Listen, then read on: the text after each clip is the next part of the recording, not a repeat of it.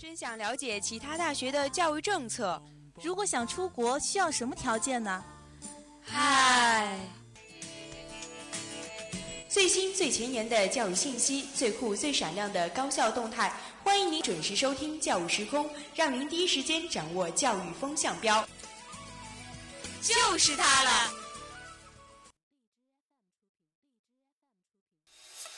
I got this feeling, it's in my bones. It goes electric, baby, when I turn it on. All through my city, all through my home. We flying up no ceiling when we in the zone.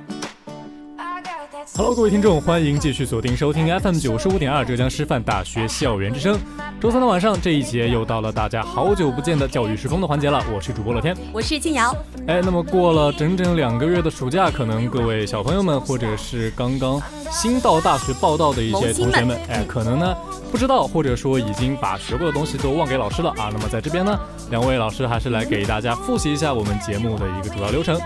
今天的节目呢，依旧和往期一样，分为三个板块。第一个板块教育新闻，今天依旧为大家带来三条跟我们密切相关的、发生在我们身边的新闻时事。第二条呢，教育视窗，大学实行严格的门禁制度，引发了网友的热议。维护校园的秩序，一不一一刀切呢？最后第三个板块的教育辣评，今天我们要讨论一个啊，我们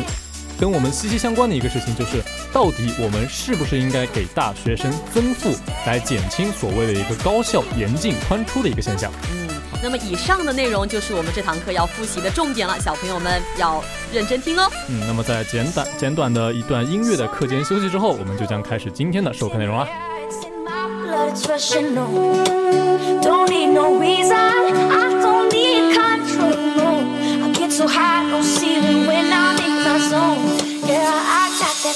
In my pocket, that good soul in my feet, that hot blood in my body when it stops. Oh, I can't take my eyes off it. It's so phenomenally, no like the way we rock it. I don't stop.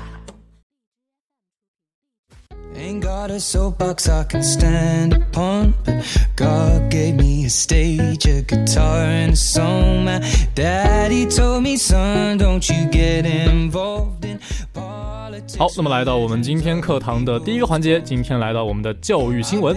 首先，今天的第一条新闻呢，是关于我们最近啊刚刚过去的一个节日，哎没错，教师节。今天的第一条资讯：善作学问与品行之师，我校举行第三十四个教师节表彰会。那么，怎样才可以成为学生心里的好教师呢？我想这是一个值得所有老师都认真思考的问题了。嗯，没错，包括像我们浙江师范大学作为一个以师范专业为招牌的这样一所高校，嗯相信各位同学们可能时不时的也会思考一个问题，哎，那就是将来如果我真的从业了，成为一个老师，那么我究竟要怎样要求自己才能够成为一个老师眼里，包括像自己的学学生眼里的一个好教师呢？是的，没错。那么在九月七号，在第三十四个教师节的表彰会上，我校党委书记蒋国俊老师用这样一段话做出了回答。他呼吁老师们用仁爱之心去包容学生，用人格魅力去感染学生，用理想信念去塑造学生，同时用高风亮节来影响学生，把师德和师爱贯穿到教育服务的全过程。嗯，没错。那么在这个同时呢，在第三十四个教师节即将到来的时候，我们的蒋国军老师还代表学校向受表彰的这些老师们表示了祝贺。是的，同时呢，也向离退休的老同志和从教三十周年教职工表示了他的敬意，也向全校的教职工传达了这个节日的问候。像回顾我们前一年，我校师生不仅紧扣国家双一流和省重点高校的建设目标，也确实是在各项工作中都大有作为。像我们学校有七位老师成为了两千一八年的省高级优秀教师。嗯，那么这个数字嗯我们也是可以看到，在一个范围之内吧，可以说仅仅只有浙大可以高过这个数字。是的，还有一位老师呢，也是获得了第四届全国高校青年教学教师竞赛一等奖的一个好成绩，并且是浙江省第一位达到这个荣誉的老师呢。没错，也是可以看到这些成绩啊，虽然说可以说是我们最近的一年通过我们的各位老师的不断辛苦努力和付出来达到的一个成果，这些汗水都是来之不易的一个成果的结晶。除此之外呢，还有我们之前可能没有提到的，但是也是在背后默默努力工作的一些老师，也是在自己各自的领域做出了出色成绩非常出。色的成绩。那么今年教育部定下的教师节的主题是弘扬高尚师德，潜心立德树人。因此呢，我们的蒋国军老师向我校的教职工提出了四点希望。哎，那么是哪四点希望呢？嗯，第一点呢，他希望老师们可以以德立身，也就是成为学生们的引路人。哎，那么第二点是希望老师们以德施教，也就是呢，把最宝贵的知识传授给学生，书写作为教师的爱与责任。第三点呢，是希望老师们可以以德治学，始终保持自身对于学术的执着追求，坚持不懈地提升自身的科研能力和水平。嗯，没错。最后也可以说是最重要的一点，就是希望老师们可以做到以德育德，落实好这个立德树人的根本任务。希望老师们做传授知识的经师，更要做修己育人的人师，能够做到以良好的思想道德品质和人格魅力，给学生们带来潜移默化的影响。是的，那么作为一个大学生，那么对于刚刚过去的教师节，我们还是要送上晚来的祝福。没错，所以对于嗯，在大学中陪伴我们不断成长，让我们不断收获的老师们，我想他们应该是我们最尊敬和感恩的人。包括像我们的朋友圈，因为我们来自啊浙师大这样一个特殊的学校嘛，在朋友圈里也可以看到我们的一些前辈们、学长学姐们，可能刚刚离开学校，步入自己的工作，哎，也是在第一个教师节发表了自己的感慨，可能说啊，收到了来自学生的礼物和祝贺，非常的高兴，怎么怎么样。总之呢，这个节日以前是属于那些为我们带来知识、帮助我们成长的人，嗯，将来这个节日也有可能会属于我们。我们。God gave me a stage, a guitar, and a song. My daddy told me, son, don't you get involved in politics, religions, other people's quarrels. 那么很快，第二条资讯呢，便是我们高校推出夜间护送服务，精准化安保，值得点赞。为什么这么一条新闻最近非常值得我们关注呢？我想所有的朋友应该都比较了解到刚刚发生不久的滴滴车事件吧？嗯，没错，最近这个广大的。怎么说呢？女性朋友吧，包括在校的学生，在夜间出行的时候的一个安全保障问题，确实是我们最近社会的一个热点，非常关注的一个问题。那么也是为了响应这样的一个情况吧，最近在一些学校，我们知道有一些理工科的学校，它可能虽然说晚上没有课程，但是会有一些像什么实验啊，一些一些内容，会导致一些学生，包括一些女生，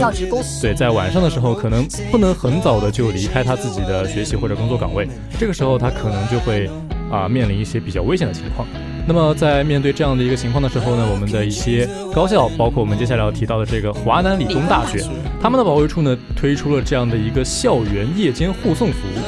它的服务时间是从深夜的十二点到凌晨的四点，面向的对象是全体的女性教职工或者教职工的家属。嗯，没错，而且包括他们的这个手续，其实可以看出来也是还蛮方便的。嗯，我们如果要申请这样的一个夜间护送的话，只要通过他们的一个微信平台、一个公众号提前进行一个预约，到时候就可以享受到这样的一个服务。他护送人员会来到申请人提交的一个起始地点，然后呢，在确认了有效的证件之后，他就会。陪同这位独立出行的服务对象到达他校内的指定地点，就算是完成了他们一个护送任务了。嗯，没错，从这一点可以看出，学校确实是有心在做这样的一个安全的措施。嗯，可能哪怕这个。措施推出了之后，并不是每天都有很多人会要求这样的一个服务。可能说今天啊晚上一共也没有几个人会特别晚回家，但是有这样的一个东西的设置，就意味着我们的安全系数已经得到提高，得到保障了。比方说，我们今天哪怕没有接到学生，但是我们也可以在周边做一个安全的巡逻啊，对这样的一些行为，也是可以在无形之中提高学校的一个安全程度。高校推出这样的措施呢，其实也可以震慑一些不法分子，可以防范于未然。一定会减少校内一些安全隐患的事件发生的。没错，像我们作为电台主播，在刚刚进来的时候，包括到后来，也经常会面临一些，比方说今天有一个录音，一定要录完，对的，怎么办呢？没办法，只能熬夜。可能录完音出来已经凌晨一两点了，甚至再晚的时候凌晨四五点都有过这样的情况。所以说，我们经常见到凌晨一二三四五六点的浙师大校园。嗯，没错。所以说，在这边也是。呃，给大家提个醒吧，可能目前我们学校可能不一定会有这么系统的一个措施，但是啊，毕竟浙师大也是一个男女比例相对来讲女生非常多的一个学校，没错，也是希望大家能够，不管是工作或者是学习有多么的繁忙，如果遇到这样夜间需要独自在外面行走的时候，还是能够注意安全，还是能够结伴出行就最好了。呃，也希望更多的学校可以参与到这样的环节中来，可以因地制宜的去进行一些安保措施，可以为师生。生营造更加安全和和谐的教学与生活的环境。with a song that I wrote saying love could change the world in a moment. But what do I know? Love can change the world in a moment. 好，那么今天的第三条也是最后一条资讯，是关于我们的这个开学第一课。哎，那么大家都知道啊，在那个新学期伊始的时候，总是会有很多啊校领导讲话。是的，可能在我们年纪还小的时候，会觉得这样的行为非常的麻烦，非常的。啊不讨人喜欢，因为天气又很热，然后又只能在操场上站着。校长的话有很多，然后偷说的。台上校领导说啊，这里我先讲几点，讲完之后呢，我再补充几点，会让人觉得非常的冗长。但是其实自己回过头来再看一看，就是可能当时我们会觉得校长说的可能并不是那么的能够有帮助，但是回过头再来看看，其实确实是有他寄托的寓意在里面的。没错的，在九月一号开学当天，静瑶自己手机的朋友圈里也是被开学第一课给霸屏了。就这个时候才知道，原来自己身边有那么多的朋友是教师，或者说是准教师。嗯，说了那么多呢，我们回到这个开学第一课的话题上来，让我们来看一看国内的一些知名的高校，他们的开学第一课都有一些什么样的内容。嗯，首先来到大家都啊知道的这个清华大学，清华大学的这个校长邱勇老师就为研究生新生讲授了题为“做肩负使命、追求卓越的清华人”这样的一个开学第一课。同时呢，也是改编了这个诗句“一世前程君须记，最是人生起步时”，以此来鼓励同学们，期待他们在充满无限创造机会的这个二十一世纪，能够成就最好的自己。中国科技大学的名誉校长白春礼也是为一八年的新生开启了大学第一课，用“损阴竹拓方成竹，余味奔波始化龙”，表示自己希望这些迎着新世纪曙光成长起来的千禧一代，可以珍惜宝贵时光，不负美好青春。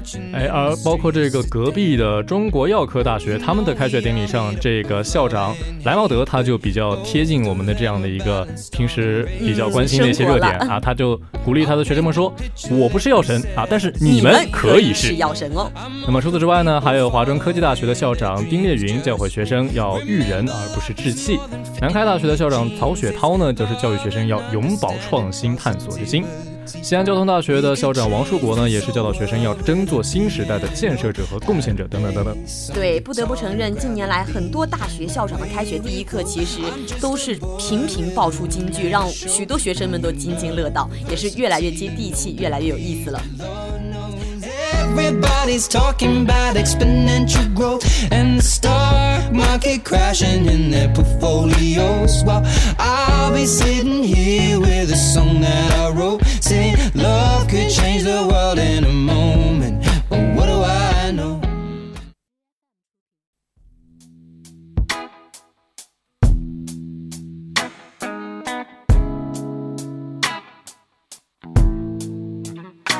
Well, maybe I came on too strong. 好的，结束了第一个板块的新闻资讯，让我们来到今天的第二个板块教育视窗视。窗，没错，今天的话题是大学实行严格门禁引发热议。那么这个维护校园秩序到底应不应该一刀切？日前，郑州大学设置严格的门禁制度，在娱乐场上也是引发了热议。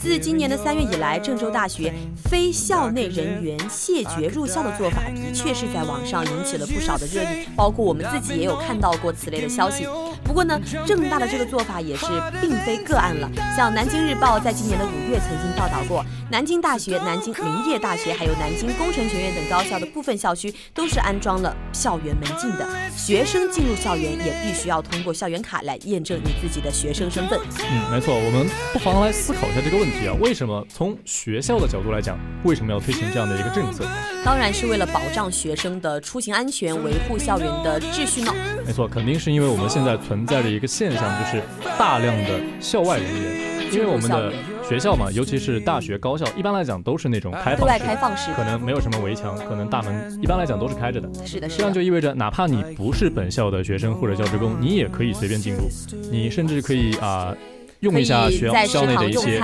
公。共资源。对嗯，尤其是最近这几年，支付宝变得越来越普普遍了。像我们以前，我们吃饭可能要刷校园，卡，如果你不刷校卡用现金的话，你是不能在食堂吃饭对的。，那现在越来越多的学校食堂都开始使用支付宝、微信支付，嗯，就意味着哪怕你不是学生，你拿个手机一样可以去里面吃饭，可以占里面的座位，可以享受里面价格比较高的这样所以无形当中也是占用了学校的部分资源。嗯，包括像学校嘛，我们都知道有学生有年轻人的地方，一定孕育着商机。是的所呢，以学校一定会有各种各样莫名其妙的外来人员，比方说发传单，发传单的、打广告找兼职的，没错，等等等等，这些东西都是我们可能通过学校层面的一些比较呃浅层的措施没有办法彻底禁止的一些事情。所以可能有些学校实在是忍耐不了了，就干脆选择一不做二不休。我干脆就让你们这些人全都进不来。但是其实这样的做法为什么会引起热议呢？可能也是有很多的原因存在的。就比如说，你看，像大学，它是一个包容万象的小社会，嗯，对。就包括大学生，他在学习之外，也要去锻炼自己许多方面的能力，比如说社交能力，比如说工作能力，比如说各种什么经验之谈，都是需要在大学当中锻炼到的。如果学校一刀切，不允许任何的校外人员进入校园，我想可能就是把学生框死在一个小小的学习的群体里。让他很多学生去无法更好的接触到外面的世界，外面的一些各种的资源啊，让自己有所其他方面的锻炼。嗯，没错。刚刚静瑶提到的这一点呢，其实是说我们这个校区封闭了之后，校园里面的学生会比较，相比于以前吧，会更难接触到外面的封闭一点，是的。对，那同时从学校的角度来考虑，它其实是为了让校外的人会变得更加的难以进来。嗯但其实我们刚刚提到，就是校外的人现在因为科技的进步嘛，会比较容易的占用一些学校内的公共资源资。源，但是这个资源，我们呃放开一点来讲啊，我们多数的大学高校其实都是公立学校。嗯，公立学校就意味着它的这一些公共资源其实都是由纳税人的这个缴税，然后最后换来的。也就是说，其实呃严格来讲也并不能规定它就一定要归学校里学生才能使用，这是其中的一个点。呃，然后呢，其实我们说为什么学校要把学生管得这么死呢？呃，我觉得啊，我揣测可能是因为方便管理。更加方便管理。对的，就直接实行一刀切的制度。嗯，直接会方便于学校进行很多方面的管理。没错，因为从学校的角度来讲，如果说啊，我这边开放了，然后但凡出一个什么意外，不管是是要负责不管是来自校外人员的责任为主也好，还是来自学生的责任为主也好，到最后背锅的还是学校。就是会减少很多的安全隐患对，。家长会说为什么你学校管不好？总的来讲，就是如果从学校的角度来讲，可能实行这样的一个措施会更加的方便于他的一个管理。嗯，但是存在一些热议的学生们，他们也表示到了，如果学生直接一刀切的阻止这样的行为，可能会阻断所谓的教育产业链。嗯像我们都知道，你看像清华、北大，他们虽然是一些门第高校，培育出了非常多优秀的学生，但同时他们也是北京地区非常有名的旅游景点。就是很多的游客，他们会对这一些校园文化非常感兴趣。我们也会经常说到，你去一个地方旅游，一定要去感受当地最有名的大学，去大学里面溜达一下，感受校园文化，去食堂吃一餐饭，也是一个非常好的体验。如果学校一刀切的话，等于说教育产业链就此就终结了。嗯，没错。所以我们刚刚说了那么多啊，就是说这个学校有学校的考量，可能是为了安全，可能是为了管理，可能是为了资源等等等等一系列。但是从结果上来讲，一刀切的做法可能有一些过于武断。是的，那如果从这个可以操作的措施的角度上来讲，我们是不是有有什什么么解决的方法措施呢？可以代替这种一刀切的简单的做法呢？比如说，静瑶觉得可以去开放部分的校区，因为很多学校都分有老校区和新校区。嗯，比如说一些比较风景非常优美的，你看像比较湖比较多的或者山比较多的一些校区，我们就可以对一些对外来的人员开放。这样子的话，也不会说造成一个一到上下课的高峰期，主干道就非常拥堵的一个现象。嗯，没错，乐天也觉得这是一个可行的方法蛮合理、蛮合理的一个措施。嗯，那么也是总的来说吧，在处理大学门禁的这个问题上，我们如果武断的采取一个一刀切啊，就所有人不让进、不让出这样的一个做法，可能并非上策。也不能如果满足所有人的需求。对，希望在这样的一个大环境下吧，虽然说现在的安全问题可能确实越来越受到重视了，嗯，也是希望大家在处理这样的一个问题上的时候，能够综合考虑多方面的一个因素，最后能够做到一个双赢的一个结果。是的，没错。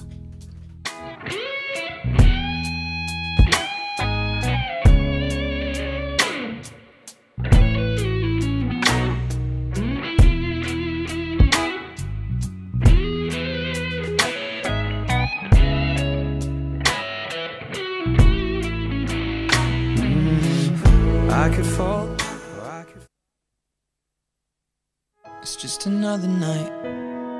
And I'm staring at the moon. I saw a shooting star and thought of you.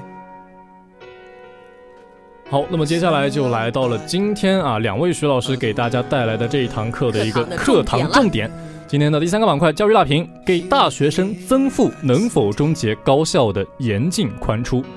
近日呢，教育部发发布了。关于狠抓新时代全国高等学校本科教育工作会议精神落实的通知，通知里也是要求了要全面去整顿本科教育教学的秩序，严格过程管理。早在今年的六月二十一号，教育部部长陈宝生就表示过，要扭转玩命的中学、快乐的大学这个现象。所以说呢，对大学生要合理的增负，去提升大学生的学业挑战度。大学要围绕学生刻苦读书来办教育，把水课变成有深度。的金课，哎，没错，刚刚的这一段材料呢，其实就是我们今天这个话题的一个背景，就是跟大家讲了一下什么叫做我们刚刚提到的一个严进宽出。呃，比较通俗一点的说法就是，大学是一个你进来比较困难，出去又变得异常容易的一个地方。我们都知道，大家经历过这个高中非常难的中高考，没错，就会觉得自己每天都是一个非常紧绷的状态，因为觉得考大学对于自己来讲是一件非常重要，同时又非常困难的一个事情。但是，一步入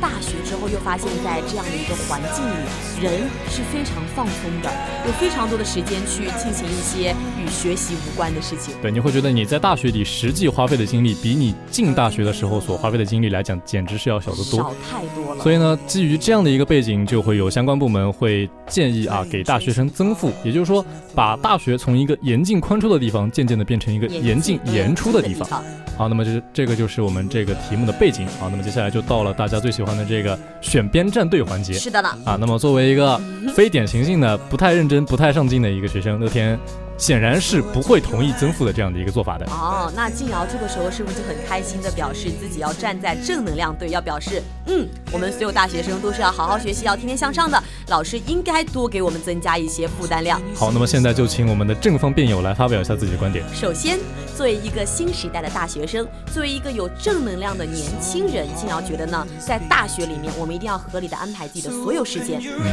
要让自己的所有时间都有利用价值，不要让。大学最后悔的事情就是虚度了你的光阴。嗯，我同意这个观点，但是我并不认为反方的啊正方的这个观点就一定意味着我们非要在课业上进行一个增幅。嗯，可是很多学生啊，他就是在你看课余时间比较多的情况下，开始了睡懒觉、打游戏，然后什么嗯谈恋爱什么的，就根本就没有精力去认真的对待自己的学业。所以说呢，他们会造成了一个所谓的混大学的现象，就在大学的四年当中都没有真正的思考过你自己未来要的是什么东西，导致你到了大四要去毕业的时候，自己的生活的方向非常的迷茫，没有任何选择的余地，因为你不仅学习没学好，你其他的特长什么都没有发展好。嗯，那乐天觉得这个其实就更加主要的是涉及到一个自觉性的问题。我们都知道，大学的很多东西其实我们都是自己拿着自主选择权的。比方说，我今天的课只有两节或者三节，那么剩下来的时间都是没有安排的，不会像高中一样，老师会逼着你刷卷子、做题、自习，不会有的。那么这个时间是属于你自己安排的。有些人可能会选择啊，我今天累了，我今天睡个觉，玩玩游戏，这是一种。另外一种呢，包括像我身边认识的很多人都会选择去啊找一找工作赚点钱，或者说是找一下自己的兴趣爱好，往这个方面进行一个发展。那么这个就是一个个人选择的问题了。我们其实增负等于变相的把这个个人选择的空间给压缩了。但是我觉得学生嘛，都是需要老出老师去监督和督促的，你才会有更多的自觉性的。像乐天刚刚说的前部分的学生，他们就是因为老师给他们的一些负担、一些压力太小了，所以导致他们就可能有太多的自主选选择的时间去拿来睡觉了。那如果说按照刚才那个说法成立的话，如果说增负这个事情确实实施了，那么可以预见到的一个结果就是，呃，我们的学生啊，他们的之间的一个平均水平会变得越来越接近，因为我们说真正拉开差距的永远不是课上的时间，因为每个人接受的课堂信息都是一样的，真正拉开学生跟学生之间差距的永远是你课后自主选择的时间。而如果我们用越来越多的课业把这个空闲时间填满，让学生都站在啊，我们说站在同一个起跑线上，接受等量的教育，而这个等量又过于大的时候，就会把整个学生群体之间的一个方差急剧的变小。那我觉得还是最主要的，还是要从学生和学校的角度都要去做出一些努力。嗯，就是学校可以适当的去增负，但是学生的也要如何去更加合理的安排自己的自主学生学学习的时间呢？我觉得非常主要的一点就是说，如果学校想非常合理的增负，那你首先要取消掉的就是水课。哎所以水课就是说，对于学生来说，对于自身帮助非常小的课程，可能甚至来说就是上了跟没上一样，浪费了自己时间的过程。嗯，没错，这样的课可能我们或多或少都经历过吧。之所以会有水课呢，是因为我们现在的这个体制就是学分制嘛，嗯，我们一定要修满多少多少个学分，然后这样我们才能毕业。所以呢为了凑这个学分，可能会有一些在我们看来跟我们的专业关系不大，然后对我们自己其实也没有什么大的帮助，可能就是为了混这个学分，然后才去选择这样的一些课存在。像这些课程呢，不仅与学生的志趣不符，它吸引力也非常不足，所以它并不能激发出学生的努力和投入。但是如果把水课变成了有深度、有难度和有挑战度的精课，我想在一定的程度上可以提升大学生的学业挑战度，也可以激发出很多学生学习的动力和他们的兴趣。嗯，这个想法我觉得道理是是有的，道理是正确的，但是它存在操作上操作上的难度。就是说，为什么水课这个东西会存在呢？就是因为我们现有的这个我们说的这个精品课程的数量达不到要求。我们可能，呃我们当然都希望我们每天上的每一堂课都是有用的、有益处的、有帮助的。但事实就是，我们并没有那么多的可以让我们提到得到提升的课。我们就是会有很多的时间空缺出来，然后为了填补这个空缺，我们开了一些选修课。当然，也不排除有些选修课它的初衷是为了能够帮助学生学到一些跟自己的专业啊、本来离得比较远的一些接触不到的东西。但是呢，在演化演化的这样的一个过程当中，最后变成了一个混时间的这样的一个现象。所以说，这个水课它的存在，其实乐天看来是更多的是一个无可奈何的一个事情，并不是因为我们想要有水课它才有，是因为我们确实没有办法。怎么样才可以改变各大高校严进宽出的这么一个现象呢？还是必须要去采取措施的呀？嗯，我觉得我们的思路可能一开始就定的过于狭窄。我们从一开始针对这个严进宽出的现象，我们提的都是如何把严进宽出变成严进严出，因为我们之间经历了一个巨大的落差，因为高考实在是太紧张了。太紧张，相比之下，大学的生活太美好了。快乐太多了。当然，这更多的是来自老师、家长他们的一个观念吧。这个观念已经很久很久了，就包括我们在读中学的时候，老师会说啊，等你考上大学就轻松了轻。松了，家长也这么说，但其实我们真正看下来，我们边上真的过得很轻松的人有吗？也有，但绝对不是多数。我身边认识的很多人，也有很多每天都学习很刻苦，每天都睡得很晚，每天都忙着写论文的人，嗯，这样都是存在的。所以说，呃，我觉得真正要做到的，不是把大学变成一个严进严出的地方，而是把高中和大学这两个地方的落差变小。我们把过于多的一些资源都投入在高中上了，因为我们都知道高考是一个选拔性考试，是的，而到了大学，我们经历的大多数都是通过性考试。我们会觉得选择性的，通过性考试就意味着我只要过了就好了。就行了。虽然我可能分数不是那么好看，绩点不是那么高，但是我过了，过了我这门课不用重修，我可以毕业。所以说，我们现在的问题就在于高中过于紧张，而不是大学过于轻松。大学过于轻松，我依旧还是觉得，确实是相对于来说比高中轻松太多了，所以学生还是有必要去增加一些学业上面的压力。对，我不否认这一点。所以我的意思是可以把高中和大学做一个平均，但是高把高中的一部分压力转移到大学，因为包括像我们经常说像国外的一些教育，对对的他们的高中，我们看了一下他们的题目，就会觉得哇，这个题目真简单，为什么高中还他们也学这个？很多都是一些能力上面的，而并不是学业上面的一些。这一些我觉得可能是我们国家需要去学习的一些地方。对，他们会把一些学习的难点、重点放在大学以后，在学生拥有了足够的自主学习能力，嗯包括一些学习自觉之后，再让学生去接触这些东西。我觉得是而不而不是说在从小的时候就你就打压了他们对于学习的一种积极性。没错。所以我觉得严进宽出这个现象它存在嘛，存在，但是要改变呢，绝对。呃，我们的思想不应该仅仅被局限于把它改成严进严出这样的一个结果。那所以说呢，玩命的中学和快乐大学其实是紧密相连的。那么要解决这个问题呢，首先关系到的是教育资源分配的不均，还有高考的标准等等，还要靠行政的手段，所以才能起到规范的作用。嗯，其实说了那么多啊，制度是制度的问题，但是真正决定我们自己个人命运，包括我们怎么样度过我们的大学时光呢，是个人的问题。最后还是我们自己的问题。所以以在这边说了那么多之后呢，还是希望大家能够做一个自觉的新时代大学生。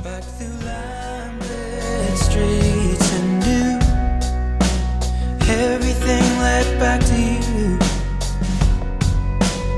So can you see the stars 那么很快，两位徐老师带来今天的教育课堂，很快就要接近尾声了。嗯，那么在课堂的最后呢，还是来给大家补一下这节课的笔记。这节课呢，依旧是分为三个部分。第一个部分教育新闻，今天依旧为大家带来三条发生在最近的、发生在我们身边的新闻时事。二个热点呢是教育视窗，是关于我们大学生实行严格的门禁制度，维护校园秩序，应不应该一刀切呢？最后，今天我们的难重点这个教育辣评，跟大家一起探讨了给大学生增负到底能不能终结我们这个高校严进宽出的一个现象。那么以上就是两位徐老师带来的教育课堂，学生们你们有认真的做好笔记，画好重点吗？好，那么今天的课呢到这里就已经全部上完了，感谢各位的收听，我们下期再见。拜拜。Imagine.